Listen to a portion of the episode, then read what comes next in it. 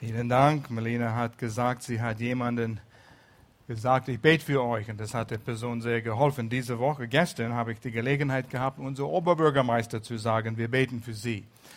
Wir waren beide bei Prodigno, die Arbeit von der Obdachlosen Arbeit hier in Lörrach. Und äh, er hat was gesagt, ich habe was gesagt. Und es war einfach eine Freude, ihm zu sagen, wir beten für sie anstatt immer zu ziehen und zu ziehen.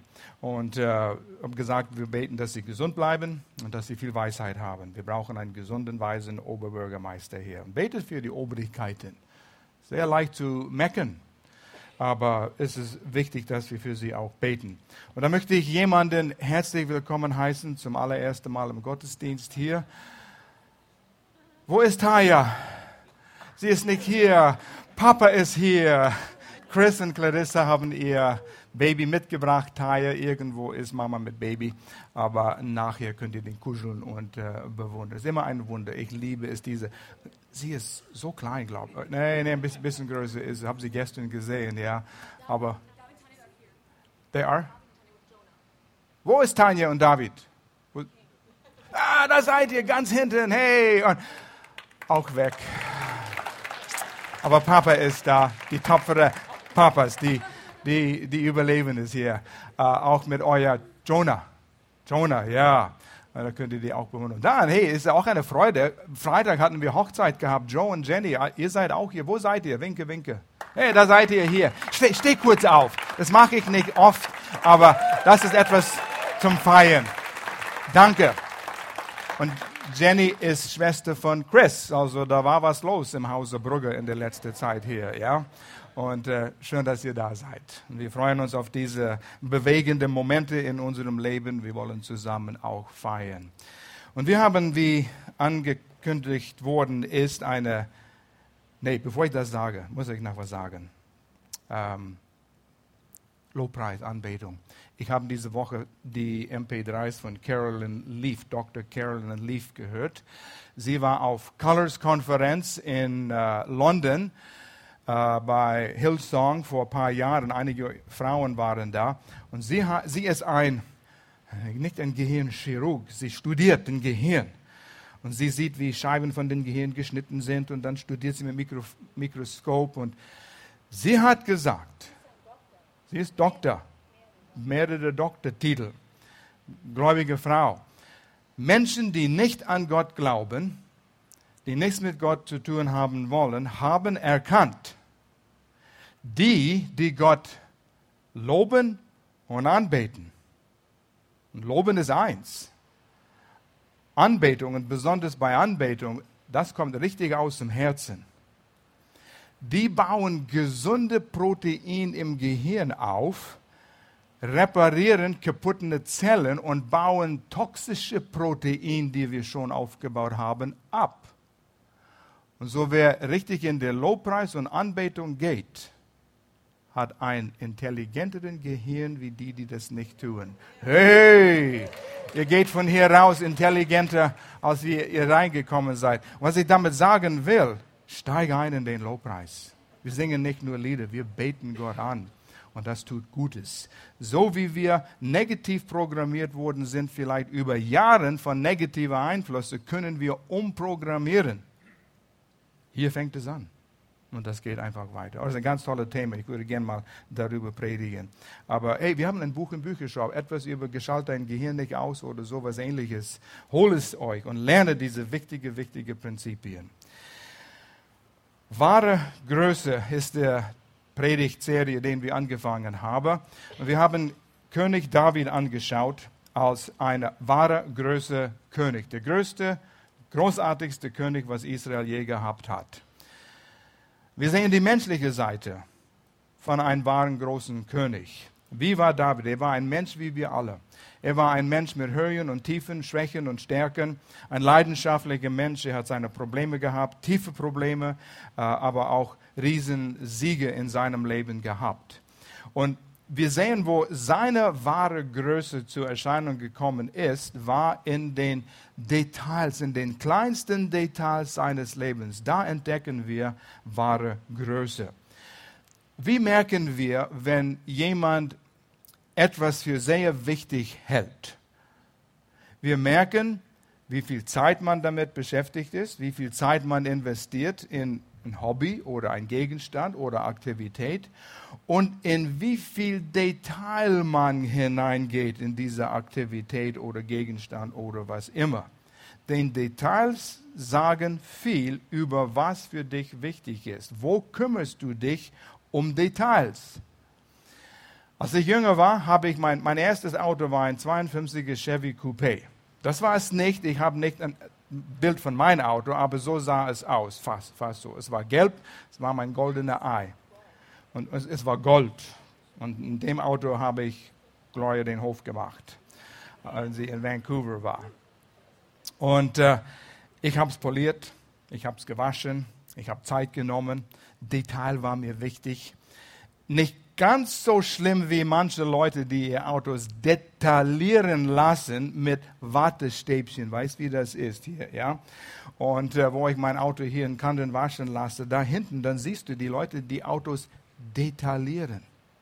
Und tatsächlich mit Wattestäbchen, innen und außen. Es sieht wie neu aus, es riecht wie neu aus.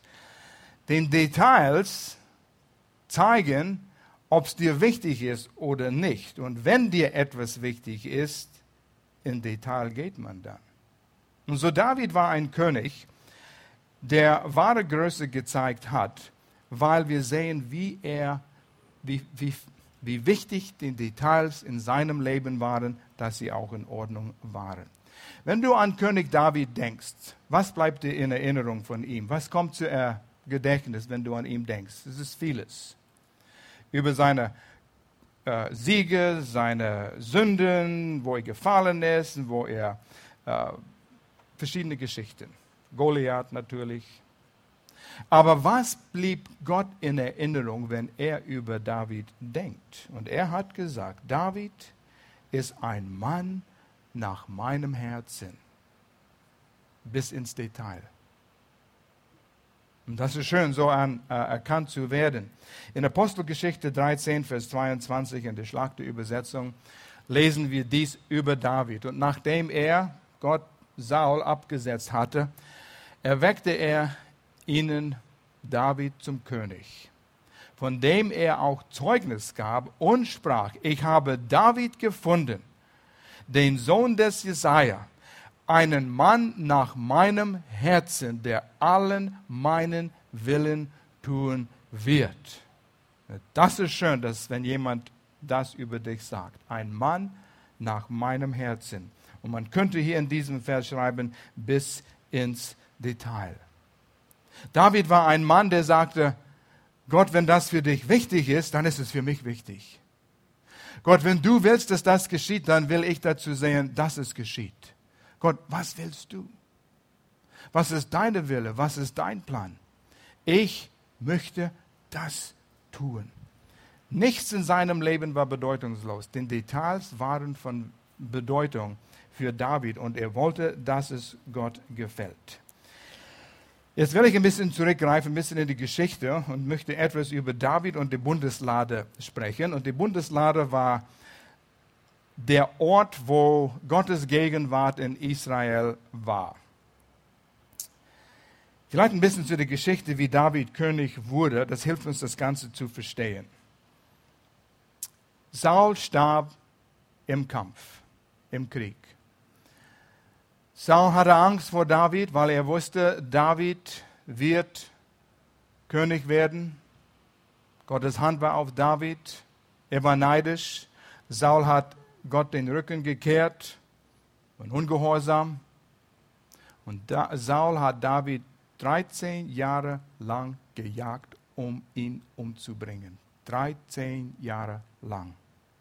Obwohl David wusste, er würde gesalbt, König zu werden. Er wusste, er wird der nächste König. Gott, warum? Und das ist schon ein Zeichen der wahren Größe, wo David zwei Gelegenheiten hat, Saul umzubringen und den Thron überzunehmen, hat gesagt, nein, das tue ich nicht. Gott wird es tun.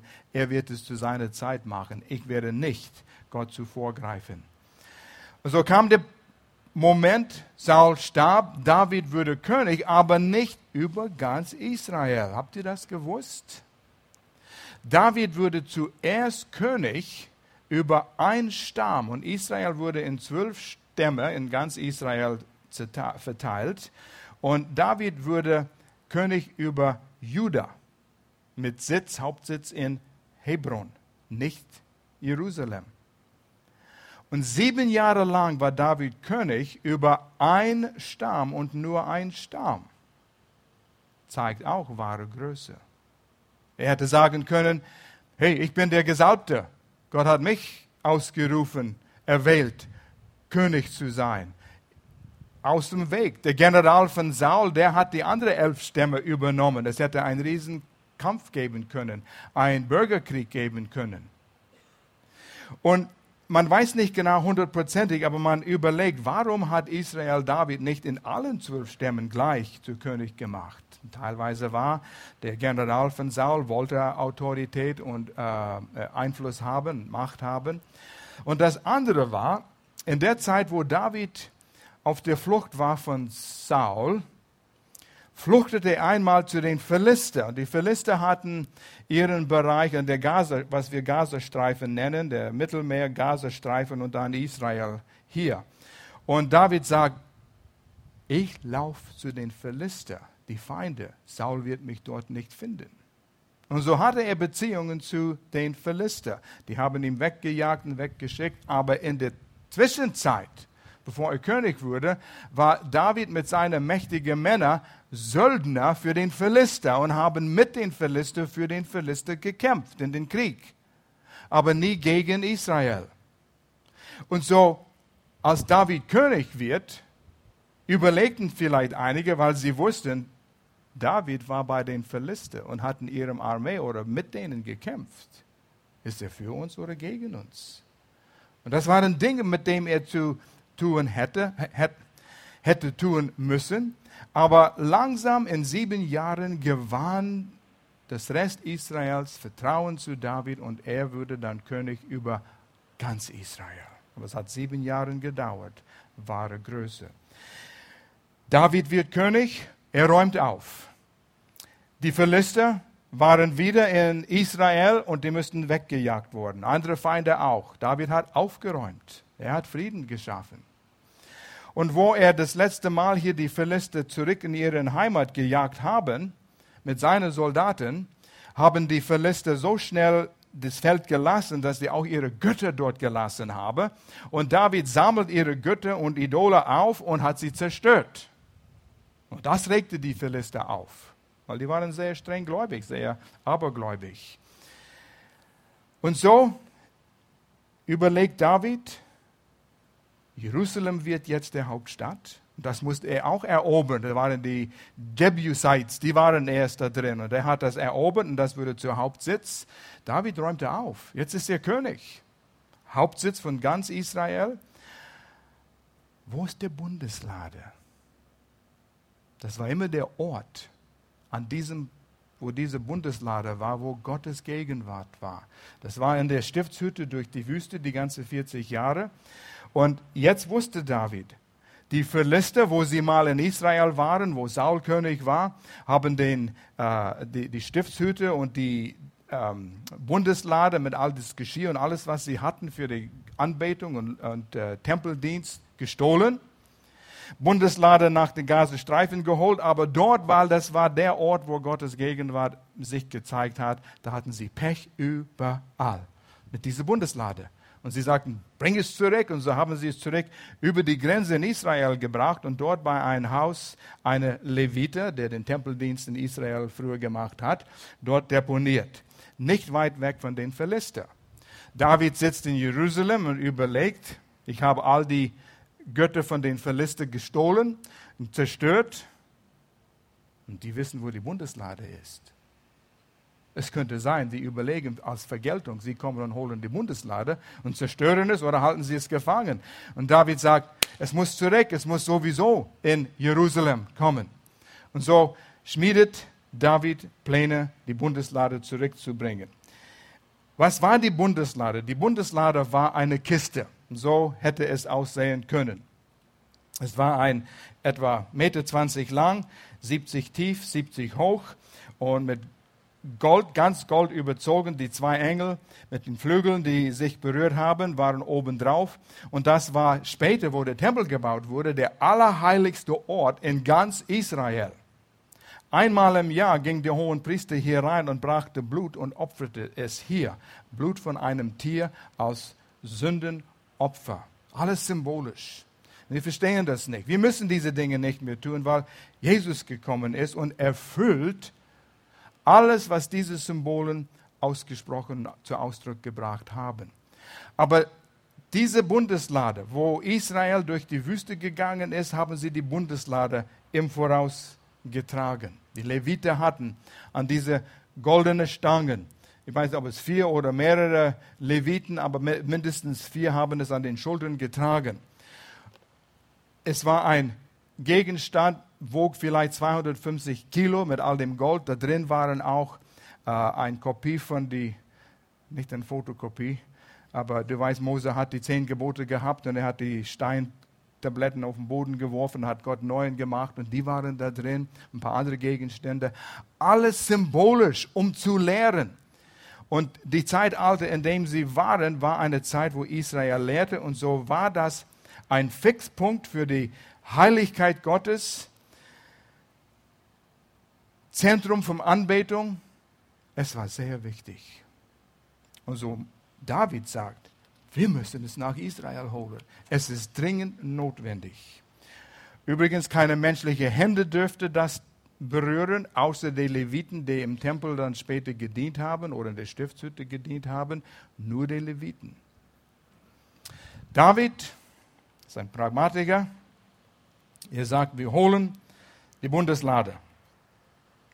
2. Samuel Kapitel 6, 1 bis 5 lesen wir. Ganz spannende Geschichte. Leute, ihr müsst die Geschichte nochmals lesen. Uh, lies 1. Samuel, lies 2. Samuel. Ursprünglich war das ein Buch sowieso geschrieben. Und den Details filtert sie raus und ihr seht, wie Gott gehandelt hat und wie David gehandelt hat. Ihr spürt auch die Emotionen, die David durchgemacht hat. Einige Psalmen hatte er zu dieser Zeit geschrieben. 2. Samuel 6, erste fünf Verse. Neues Leben Übersetzung. Daraufhin rief David erneut alle besonders bewährten Männer Israels zusammen. Es waren die Krieger. Es waren 30.000 Mann. Oh, es ist eine wichtige Aufgabe. Wir schicken nicht nur zehn Leute, das zurückzuholen. 30.000 Mann, die Krieger, die Besten. Er führte sie nach Baala im Gebiet von Juda. Sie sollten die Lade Gottes holen, die den Namen des Herrn des Allmächtigen trägt der über den Cherubim thront. Die Cherubim sind die Engel, die, die über diese Bundeslade. Vers 3. Sie stellten die Lade auf einen neuen Wagen. David hat dazu gesehen, dass ein neuer Wagen gebaut wurde. Das Beste, nichts außer das Beste für Gott. Siehst du, die Dinge, die Gott wichtig waren, waren äh, David wichtig. Er wollte das Beste machen. Er wollte einen, einen neuen Wagen haben die Bundeslade nach Jerusalem zu holen. Sie stellten die Lade auf einen neuen Wagen, nachdem sie aus dem Haus Abinadabs geholt hatten, das auf einer Anhöhe stand. Usa und Achjo, die Söhne Abinadabs, diese Babys heißen anders heutzutage, Gott sei Dank. Sie lenkten den Wagen, auf dem sich die Lade Gottes befand. Achjo ging vor ihr her. David und das ganze Volk Israel tanzten begeistert vor dem Herrn. Sie sangen und spielten auf Zittern, Harfen, Tamburinen, Rasseln, Schlagzeuge und E-Gitarren. Amen. Es war Highlife, es war ein Fest, es war Zeit zu feiern. Der Bundeslade, der Gegenwart Gottes, der Ort, der Punkt, wo wir Gott begegnen können, kommt zurück nach Jerusalem. Es kommt heim. Und David hat sich so gefreut, war so begeistert. Er liebte Gott. Sein Herz war mit Gott und für Gott. Es könnte nicht schneller kommen. Und da musste David etwas lernen. Und wir kommen auf zwei Verse. Und zuerst, wenn du diese Verse liest, du bist geschockt. Du sagst, das begreife ich nicht. Was geht denn hier vor? Und David musste lernen, dass Gottes Wege die besten Wege sind manchmal besser als unsere eigenen Ideen. Und wir kommen auf das Thema, der Predigtitel hier, ein bisschen näher dran, Details zu achten. Manchmal wollen wir Gutes für Gott tun. Manchmal haben wir gute Absichten, aber wir müssen auch den Details kennen, erst kennenlernen und dann auch tun. In 2. Samuel, Kapitel 6, wo wir waren, lesen wir die nächsten zwei Verse. Doch als sie zur Tenne von Nachon kamen, stolperten die Rinder und Usa streckte die Hand aus, um die Lade Gottes festzuhalten. das ist logisch. Es war holpriger Boden dort, die hatten nicht die Autobahnen, die wir haben. Und die, die Ochsen, die, die Rinder, die das gezogen haben, die stolperten. Und das, der Wagen schaukelte. Und der Usa, der liebte Gott auch. Der streckt seine Hand aus, damit es nicht fällt. Das wäre schade, das wäre tragisch, wenn die Bundeslade Gottes Gegenwart darstellt, auf dem Boden fällt. Hat nur Gutes im Sinn. Und was lesen wir? Vers 7. Da wurde der Herr zornig auf Usa, weil er das getan hatte. Und Gott tötete ihn, sodass er dort neben der Lade des Herrn starb. Da kannst du dir vorstellen, wie stille es geworden ist mit 30.000 Menschen. Was ist das? Er wollte nur helfen. Und er ist tot. Warum hat es Gott missgefallen? Und wir stellen uns selbst diese Frage, wenn wir nicht ein bisschen mehr verstehen, worum das ist.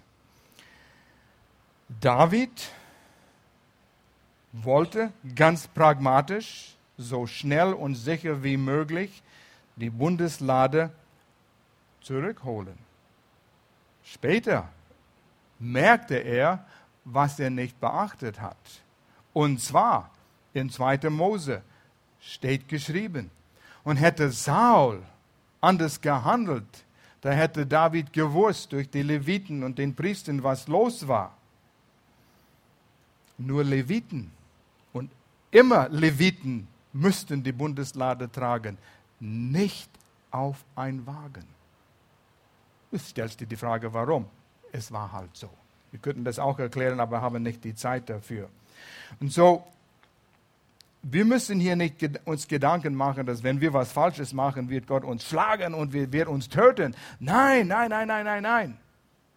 Wir müssen wissen, Gott handelt mit Menschen in verschiedenen Zeitaltern. Wir leben in einem Zeitalter jetzt und wir nennen das Gnade oder Gemeinde. Es ist ganz anders in dem Zeitalter, wo Israel sich befand. Und es fing an mit, mit ähm, den ersten Menschen, dem Zeitalter der Unschuld gab keine Sünde. Vollkommene Beziehung, die, der Mensch mit Gott. Nichts stand dazwischen. Herrlich. Und so hat Gott uns geschaffen und so wollte er, dass wir alle so eine Beziehung haben. Und alles, was geschah, nachdem der Mensch gesündigt hat, ist in Bewegung gesetzt, damit er uns, und das kommt noch, zurück zu dem Ursprung bringen kann, wo wir diese vollkommene Beziehung mit Gott haben und mit ihm leben. Und so, das war ein, ein Prozess. Er musste uns was beibringen. Da kam Mose, äh, äh, äh, die Zeit der Regierung mit Nimrod und Babelturm. Und dann kam diese lange Zeit, was wir im Alten Testament haben, Gesetz. Gott sagt, ich will, dass ihr mein Herz kennenlernt. Man könnte sagen, Gesetzmäßigkeiten. Wie funktioniere ich, sagt Gott. Ich will, dass ihr lernt, wie ihr euer Leben ordnen könnt, damit ihr erfolgreich euer Leben bestreiten könnt. Damit ihr Sieg habt, damit ihr mit den Gesetzmäßigkeiten fließen könnt dass es euch gut geht in allen Bereichen. Und so hat Gott Israel durch Mose vieles gegeben, zehn Gebote als Beispiel, da fängt es an. Wenn ihr das hält, dann werdet ihr erfolgreich sein. Wenn ihr in 5. Mose hat Gott durch Mose das nochmals alles wiederholt. Und gleich danach gingen sie ins verheißene Land, dort wo David jetzt sich befand. Und Mose sagt, denk an diese Dinge. Benimmt euch nicht wie die Menschen in der Welt um euch herum. Wenn ihr euch so hält, dann entspricht es mein Herz, wer ich bin, sagt Gott. Ich bin ein gerechter Gott und ich habe euch geschaffen, ich weiß, wie ihr tickt und funktioniert. handelt danach und es wird euch gut gehen. Und so gab es diese Gesetze. Und in der Zeit musste Gott das Volk Israel beibringen, wenn ihr mich als Gott gefallen wollt, müsst ihr all diese Gesetze folgen. Und das ging nicht. Wie gerecht muss man sein, um Gott zu gefallen, um eine Beziehung mit ihm zu haben? Gott sagt, pass mal auf. Wenn du das tun willst, du musst das tun, das tun, das tun, das tun, das tun. Alle zehn Gebote plus die anderen 600, 700, was die Priester und die äh, äh, Pharisäer dann alles noch ausgedacht haben, halten. Jede einzeln. Und sie kamen durch diese Zeit des Gesetzes und es war eine turbulente Zeit. Ich habe wieder geschaut, Israel hatte, wo sie nach David und Salomo, was war das, 15 Könige gehabt. Zwei waren gut, die anderen waren alle böse Könige. Sünde herrschte. Die könnten das, all diese Gesetze nicht halten. Und es kam wie zum, Beispiel, wie, wie zum Ende des Alten Testaments, diese Zeit des Gesetzes, und sagt, Gott, wir können es nicht schaffen. Gott hat einen Weg gegeben mit den äh, Opferbringen von Tier. Es hat die Sünde auf die Seite gelegt, aber sie warteten auf den Messias. Jemand, der uns endlich rettet. Und das war Jesus. Und so kam Ende des Alten Testaments, 400 Jahre kein Wort von Gott. Und dann kommt das Neue Testament. Als die Zeit erfüllt wurde, heißt es im Galaterbrief, kam Jesus. Und da war die Welt bereit. Da war das Volk Gottes bereit. Wir brauchen einen Retter. Und so, diesen Tempeldienst war sehr, sehr wichtig. Gott musste Israel beibringen, immer vor den Augen halten, ich bin ein heiliger Gott. Ich kann mich nicht von Menschen berühren lassen, weil sie sündig sind. Die Leviten, die würden sich hingeben und sich vorbereiten, die Arche zu tragen. Das war ein Prozess, was sie durchmachen müsste. Alles zu lernen, Gott ist ein heiliger Gott. Und deshalb, wo ein normaler Mensch unvorbereitet die Bundeslade der Gegenwart Gottes berührte, Gott kann nichts mit Sünde zu tun haben. Es ist genauso heute, wenn Gott hier sich erscheinen würde in all seiner Heiligkeit und wir könnten nicht in seiner Gegenwart stehen. Wir würden, wie wenn wir die, zu der Sonne fliegen in einem Weltraumschiff, wir würden verschmelzen, verschwinden, verdünsten, wir würden nicht mehr existieren. Gott sagt, ich kann nichts anderes, ich bin heilig aber ich schaffe einen Weg, wie ihr zu mir kommen könnt. Und so war das alles einen Prozess, um das Volk Israel zu lehren. Es gibt einen heiligen Gott, aber es gibt einen Weg, wie ihr ihm auch begegnen könnt. Aber nicht so. Niemand rührt die Bundeslade an. Es ist heilig. Okay, beruhigt euch. Gott wird euch nicht mit Blitz schlagen. Wir leben in Zeit der Gnade. Jesus hat all die Strafe getragen den Gott überhaupt mal geben wird. Es wird keine Strafe mehr geben. Und das ist das Gewaltige. Wir leben in Gnade. Aber man muss es auch annehmen und glauben. Das ist der, der Knackpunkt. Und so, David wollte das Richtige tun. Die Bundeslade, wo sie hier waren, plötzlich, oh meine Güte, was machen wir? In dem Augenblick wusste David nicht, was geschah. Er sagt, wir lassen es, Finger weg. Da war ein Levite in der Nähe namens Obed Edoms. Und sie ließen die Bundeslade bei ihm. Passt du auf das auf. Das ist ein bisschen zu, kommt mir im Sinn. Raiders of the Lost Ark. Harrison Ford. Kennt ihr den Film? Boah, das sind verschiedene Filme, die Macht, die diese Bundeslade äh, mit sich gepackt hat. Das ist wie Mythos für viele Leute. Ja, ein toller Film. Aber das stellt dar, wie Menschen darüber denken. Rühre es nicht an, da ist unheimliche Macht hier. Aber es, so, so war das auch. Drei Monate gehen vorbei. Und die, die Leute schauten, David schaute auf diesen ähm, Obed-Edoms Haus. Und weil die Bundeslade bei ihm war, gedeiht alles bei ihm. Seine Familie, seine Gesundheit, sein Garten, sein Ertrag, seine ähm, äh, Livestock, Rinder, Vieh, alles. Es gedeihte, weil die, Gottes, die Gegenwart Gottes war da. Und David guckt und denkt, alle, meine Güte, das muss in Jerusalem sein. Und dann haben sie ans Detail geschaut. Dann haben sie Gottes Wort genommen und geforscht. Und da haben sie es erfahren. Gott hat schon alles hingelegt, hingeschrieben, dargelegt. Wie geht man um? Die Details waren da. Die hatten es missachtet. Leviter müssen es tragen. Und so lesen wir in Chronik. Und Chronik ist der Parallelbericht von Samuel und die Könige. Spannende Details in Chronik, was nicht in Samuel sind. Und hier lesen wir, was geschah. 1. Chronik 15, die Verse 2 und 13 in der Einheitsübersetzung. Damals ordnete er an, äh, Gott, dass nur die Leviten die Lade tragen dürfen. Die Leviten, die noch am Leben waren, hätten das wissen sollen. Denn sie hat der Herr erwählt, seine Lade zu tragen und immerfort bei ihr Dienst zu tun, weil ihr beim ersten Mal, gerade was geschehen ist, wo Usa starb, weil ihr beim ersten Mal nicht beteiligt wart, ihr Leviten, hat der Herr unser Gott Unglück über uns gebracht. Denn wir sind nicht auf ihn, Gott, bedacht gewesen, wie es sich gehört hätte. Den Details. Die wahre Größe kommt, wenn wir den Details achten. Gott, was ist dein Plan? Ich will deinen Plan kennenlernen. Wie willst du, dass sich mein Leben gestalten? Meine Pläne für mein Leben, für meine Familie, für meine Zukunft, für unseren Urlaub, für mein Geschäft, für Entscheidungen. Wo soll ich studieren? Was soll ich lernen? Lehren. Auf Englisch heißt es, das unterstrichene, we, do not, we did not inquire of him about how to do it in the prescribed way. Wir haben nicht uns schlau gemacht bei Gott. Wie machen wir es? Was prescribed ist ein Wort, das ist so ist geschrieben, so soll es immer sein. Es ist äh, vorgeschrieben eigentlich. Kennen wir die Vorschriften Gottes?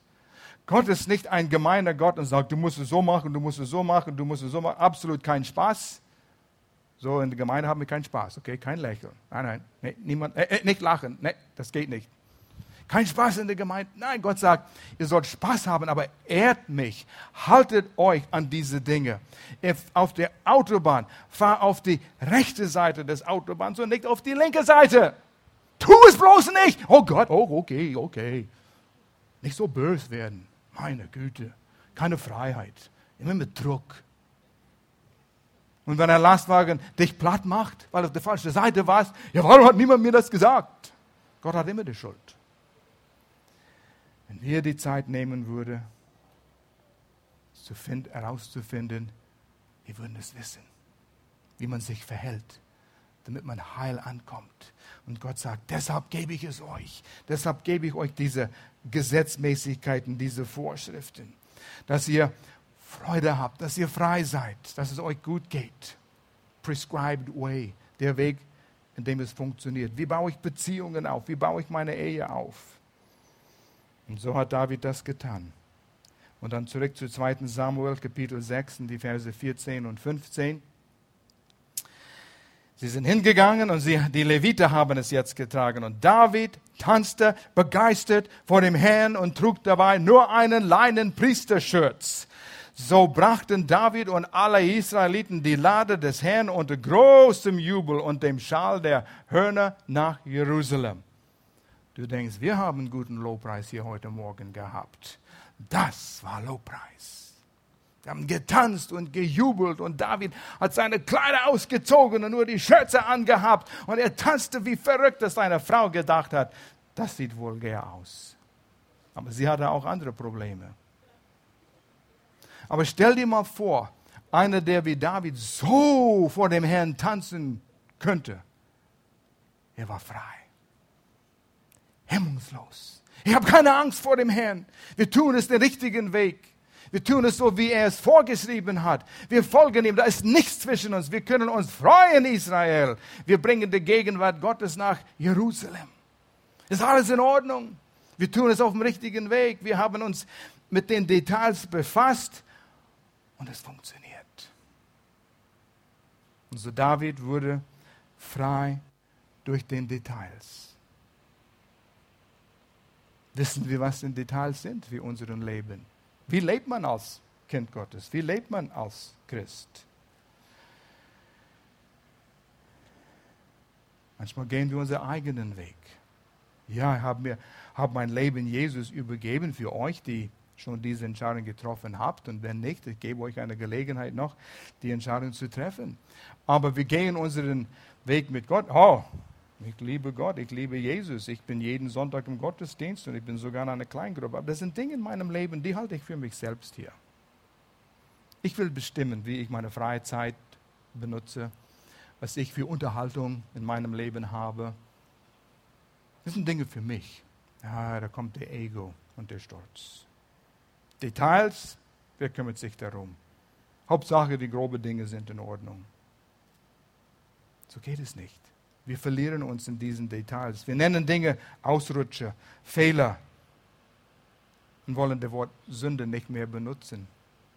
Sünde trennt uns von Gott, egal wie du das nennst. Kannst es ein Label, ein, ein Etikett dran machen und wenn du nicht gehorsam bist, lebst du immer noch in der Sünde und trennt dich von Gott und von seiner Kraft in seinem Leben. Du hast keine Freude an der Beziehung mit Gott. Das ist immer etwas, hoffentlich sieht Gott das nicht, hoffentlich erfährt er das nicht. Oh, ich will ihn loben und anbeten und ich will hier so laut schreien und rufen, dass niemand Gott das nicht sieht, was hier ich für mich versteckt habe und will nicht das in Ordnung bringen. Es funktioniert nicht so. Freiheit durch Gehorsam bringt Zuversicht. 1. Johannes 3 hat der Apostel Johannes gesagt im Neuen Testament eigentlich dasselbe. Gewaltiger Vers. Liebe Brüder, wenn das Herz uns aber nicht verurteilt, ein reines Gewissen, haben wir gegenüber Gott Zuversicht. Bis ins Detail. Haben wir Zuversicht. Da können wir zu Gott kommen oh, schön in deiner Gegenwart zu sein, Gott. Mann, oh Mann, ich kann mich hier bei dir entspannen. Und keine Angst zu haben, dass er irgendwann mal der Thema vom Gespräch zu einem Punkt bringt in meinem Leben, wo oh, bloß nicht in die Richtung zu gehen. Gott, so weiß, soweit ich weiß, habe ich alles in Ordnung gebracht. Alles, was mir bewusst ist. Und wenn noch etwas zu erledigen ist, mach mir bewusst, dass ich es auch in Ordnung bringen kann. Wenn wir so leben vor Gott, Vers 22, alles, was wir erbitten, empfangen wir von ihm, weil wir seine Gebote halten und tun, was ihm gefällt. Stell dir mal vor, was das für dein Gebetsleben tun kann. So ein reines Gewissen. Das ist gewaltig. Ins Detail gehen diese Dinge in Ordnung zu bringen, ihm zu folgen. Einfach gehorsam zu sein, was er in seinem Wort uns sagt. Es ist wie ein, eine Ferrari, fein getünt. Es singt, ja. Kennt das Lied? Schönes Lied. Aber du kannst es so fein einstellen. Wir hatten jemanden in der Gemeinde schon lange her, mein Ingenieur hat sich ein Mercedes C-Modell gekauft. Tolles Auto. Das war ein Sechszylinder. Und er fuhr es auf der Autobahn und sagt, etwas stimmt mit einem Ventil nicht. Hat es gehört. Fuhr super. Hat es zu der Werkstatt gebracht und die haben es überprüft und ist nichts, nichts verkehrt. Ist alles in Ordnung. Die Druck, Compression, alles gemessen, alles in Ordnung. Fuhr es wieder, sagt, nein, ich höre es immer noch. Zwei, drei, vier Mal hat er es zurück zu den Händlern gebracht. Da ist was nicht in Ordnung. Ja, es fährt gut, aber das Detail ist nicht richtig. Endlich, der Händler hat es satt und sagt, bring es dann zu Stuttgart. Und die haben es dorthin gebracht. Die haben das Ding auseinandergebaut, genau angeschaut. Und da war etwas mit einem Ventil nicht ganz in Ordnung. Eine Kleinigkeit. Haben es in Ordnung gebracht, zusammengebaut. Er saß sich im Auto und ja, jetzt singt es richtig. Weißt dieses Gefühl, es ist alles in Ordnung und Gott, wenn es nicht alles in Ordnung ist, was können wir tun, damit es so ist, wie du es haben willst? Das macht Freude. Du weißt, ein Rad am Auto, der leicht nicht gewuchtet ist, ausgewuchtet ist. Was macht es? Oh, das kann ich nicht ausstehen. Weil ich weiß, es kann anders sein. Letzten Winter hatte ich so ein Kampf mit Michelin. Neue Winterreifen. Und auf gerade Straßen, unsere Nähe wurde neu geteert. Ich fuhr auf die Straße und da war diese. Ich konnte es nicht mal spüren, ich habe es empfunden. Aber es hat mich gestört. Dann habe ich es zum Händler gebracht hier, der hat mir Reifen aus Schweden oder Norwegen verkauft und Gott sei Dank, Michelin hat sie zurückgenommen. Das hätte mich den ganzen Winter gestört, bis Ostern. Weil ich weiß, es hätte besser werden können. Es war nicht ganz richtig. Aber wenn das läuft wie auf Samt, ihr wisst, wie das ist. Hm. Und wir wollen so mit Gott fahren. Alles in Ordnung, Gott. Und wenn was nicht in Ordnung ist, wovon ich nicht bewusst bin, zeig es mir. Deck es auf, ich bringe es in Ordnung. So wie auf einem weißen Blatt Papier. Weißt, es kommt darauf an, wo du es aufmachst. Es ist, es ist weiß, es ist sauber. Du bist vielleicht in einer Ecke hier irgendwo und du machst es auf und oh, es ist sauber, das ist kein, sind keine Flecken da drauf. Aber je näher ich ans Licht komme hier, dann, oh, oh, oh, oh, da sind ein paar Flecken hier, ja? So wie ich in die Nähe vom Licht komme. Gott strahlt dein Licht auf meinem Leben, damit ich sehen kann, ist da noch etwas? Ich will nicht hier in der Ecke bleiben, ich will ein sauberes Blatt haben, damit du mich richtig benutzen kannst, damit mein Leben so funktioniert, wie du es haben willst. Hier ist ein toller Vers in 2. Chronik, Kapitel 16, Vers 9. Denn die Augen des Herrn durchstreifen die ganze Erde, um Gott will sich mächtig zu erweisen an denen, an dich. Gott will sich mächtig, Gott will sich dir mächtig erweisen. An denen, deren Herz ungeteilt auf ihn gerichtet ist. Wow. Unser größter Feind ist uns selbst, unser Ego, unser Stolz. Ich will, ich will. Und wehe, wenn dein Ego angekratzt wird oder dein Stolz angekratzt wird und jemand zeigt dir etwas oder sagt etwas. Boah, man zieht sich zurück. Und sagt, ja, pfeife auf Gemeinde, pfeife auf Gottesdienst. Mal sehen. Brauche ich nicht. Ich, ich, ich. Und das ist der Anfang vom Abgang. Das haben wir gesehen, immer wieder, immer wieder, immer wieder. Oh, schön, wenn jemand sagt, ich habe Fehler gemacht. Bring es in Ordnung. Du bist frei. Hast ein reines Gewissen. Ich erzähle euch, was ich getan habe als Pastor, als ich ein kleiner Junge war. Ihr werdet erschrocken sein von eurem Pastor. In der ersten Klasse habe ich zwei kleine Bücher aus der Bibliothek entfernt. Ich benutze das Wort sehr ungern, aber ich habe sie gestohlen. Und habe sie im Keller meines Hauses bei, mit meiner Eltern, nicht mein Haus, sechs Jahre alt, habe sie versteckt im Keller. Keine Ahnung, was mit den Büchern geschehen ist. Aber sie gingen nicht zur Bibliothek zurück. Ich war ein Dieb. Euer Pastor ist ein Dieb gewesen.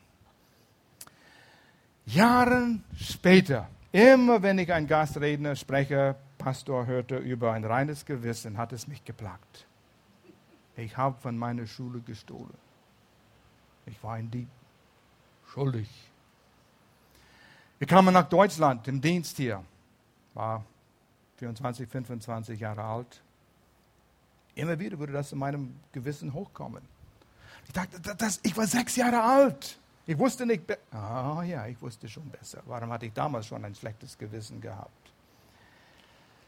Und so, wir sind auf Heimaturlaub gegangen, mehrere Jahre später, da war ich vielleicht 30, 35, da bin ich zu meiner Schule zurückgegangen, wo ich in der ersten Klasse war. Zu einem anderen Rektor, habe ihm erzählt, was ich in der ersten Klasse getan habe, Buße getan einen Scheck ausgestellt für weit über, was die Bücher wert waren und ihm gegeben. Ich guckte das an, ja, ich weiß nicht, was ich damit machen soll. Er wusste es nicht. Aber ich hatte ein reines Gewissen. Und wisst ihr was? Meine Schullehrerin, Mrs. Hatt, war immer noch Lehrerin dort. Sie war alt. Ich habe sie nicht erzählt, was ich getan habe, aber das war schwer genug, das einmal zu machen, ja. Aber Leute, hier vor einer Woche, zwei Wochen war VIP Brunch. Und der Redner, der da gesprochen hat, sprach von ein reines Gewissen. Kannst du alles in deinem Haus genießen, was du hier hast? Egal, ob es in der Schweiz gekauft worden ist oder in Deutschland gekauft worden ist. Hast du den Zoll bezahlt? Und wie er etwas in Ordnung bringen müsste. Und ich kann euch garantieren, hätte ich das nicht, als ich 35 oder 30 Jahre alt war, in Ordnung gebracht, hätte diese zwei Bücher mich vor ein paar Wochen wieder geplagt. Reines Gewissen. Oh, ich war frei. Ich könnte innerlich einfach jubeln. Gott, ist es nicht schön, nichts zwischen uns. Es war erledigt. Details. Aber ich habe den reinen Gewissen. Ich war gehorsam und habe getan, was der Herr mir gesagt hat. Gibt es Dinge in deinem Leben, wo du widerstehst und du weißt, du sollst es tun, aber du tust es nicht? Was will Gott von dir? Entscheidungen zu treffen. Gott hat uns so viel gegeben, wie wir unsere Beziehungen aufbauen, wie wir unsere Ehen aufbauen, unsere Kindererziehung, Zeit mit unserer Familie, Prioritäten setzen. Manchmal widerstehen wir diese Dinge und wollen es nicht. Ich will. Ich habe Ideen. Ich habe Pläne. Ich will einen Namen für mich machen. Kannst es machen. Ich will Freude haben. Ich will es noch genießen. Die Welt genießt so vieles, was ich nicht genießen darf, aber jede Sucht fängt mit einer scheinbaren Freude an. Und das ist es nicht. Oh, die Dinge, die uns ziehen, die Dinge, die uns locken. Ob es ein Rausch ist oder ob es Traum nach Sachen ansammeln, Geld ansammeln oder berühmt oder Macht zu haben. Das sind all diese Dinge, die uns in fleischlicher Natur anziehen. Und die sind stark. Ich kann euch sagen. Der Ego ist da. Und wir widerstehen, bis ich das erreicht habe. Dann übergebe ich dir alles her. Bis dann ist es zu spät. Wenn es eine Sucht ist, du kommst nicht raus. Ohne gravierende Hilfe. Wir leben zurzeit in unserer Gesellschaft in einer Zeit, wo unsere Werte sehr, sehr angegriffen werden. Es war eine Zeit in den 60er Jahre, 70er Jahre, wo jemand hat Gott umgebracht, God is dead, das ging durch die ganze Welt, Gott ist tot. Ihr wart nicht mal auf die Welt, die meisten von euch, was, Gott ist tot? Ja, ja, das ging da durch, dann haben sie Gott getötet und dann kamen andere Sachen. Und jetzt ist es in die ganze moralische, sexuelle Bereich, wo das sehr, sehr angegriffen ist. Und es ist sehr interessant, das nachzuvollziehen, warum das so ist. Gleichgesch gleichgeschlechtliche Ehen. Ja, wir sind modern jetzt. Wir sind erleuchtet. Und der große Mann von den USA ist momentan in Kenia. Und was macht er? Er erzählt seine Geschichten über gleichgeschlechtliche Ehen in den USA und was für einen Sieg wir bekommen haben. Und das müsst ihr auch in Kenia machen. Oh, wenn das so ist und wenn die USA das macht, dann müssen wir es wahrscheinlich auch machen. Homosexualität, ist alles in Ordnung. Schau mal die Fernsehprogramme, die das alles gut heißen. Natürlich, die Welt hat nicht die Maßstäbe, die wir haben, so können wir nicht richten über sie. Aber für uns selbst, wie denken wir? in den kleinen Details. Gott, was sagst du? Sex vor der Ehe. Oh, Pastor, Herr, I mean, modern, das ist altmodisch so, wenn du so denkst. Ja? Aber wir müssen die Seelsorge machen nachher. Und wir sehen, wie Menschen Dinge kaputt machen, weil sie nicht die Details achten. Gott sagt, hey, ich habe euch geschaffen. Ich weiß, wie Beziehungen funktionieren. Ich weiß, was intime Beziehungen bewirken in, den, in einer Beziehung, in den Herz von einem Menschen. Ich weiß, wie es kaputt macht. Er sagt, spiel nicht auf dem Autobahn mit deinen Spielzeugen. Sonst kommst ein Autobahn, äh, ein, ein Lastwagen und rollt dich über. Dann ist vorbei. Tu, was ich sage. Ja, aber es macht Spaß, auf der Autobahn mit meinem Spielzeug zu spielen. Ja, momentan. Aber dann ist es zu spät. Kleine Unehrlichkeiten, wie wir unsere Geschäfte machen. Sag Gott, hey, bring es in Ordnung. Die Kleinigkeiten, Details. Sei gehorsam, wo ich dir das sage. Tu es. Wieder, widerstrebt mich nicht. Gott redet zu uns alle und er tut es aus Liebe, weil er uns liebt. Wo spricht Gott zu dir? Hat er dich angesprochen? Mich hat er wieder angesprochen. Bin dankbar, dass wir lernen können, dass wir wachsen können. Gott will, dass wir in unserem Leben Sieg haben, mehr Sieg und mehr Sieg. Geh vor dem Herrn, schließ deine Augen.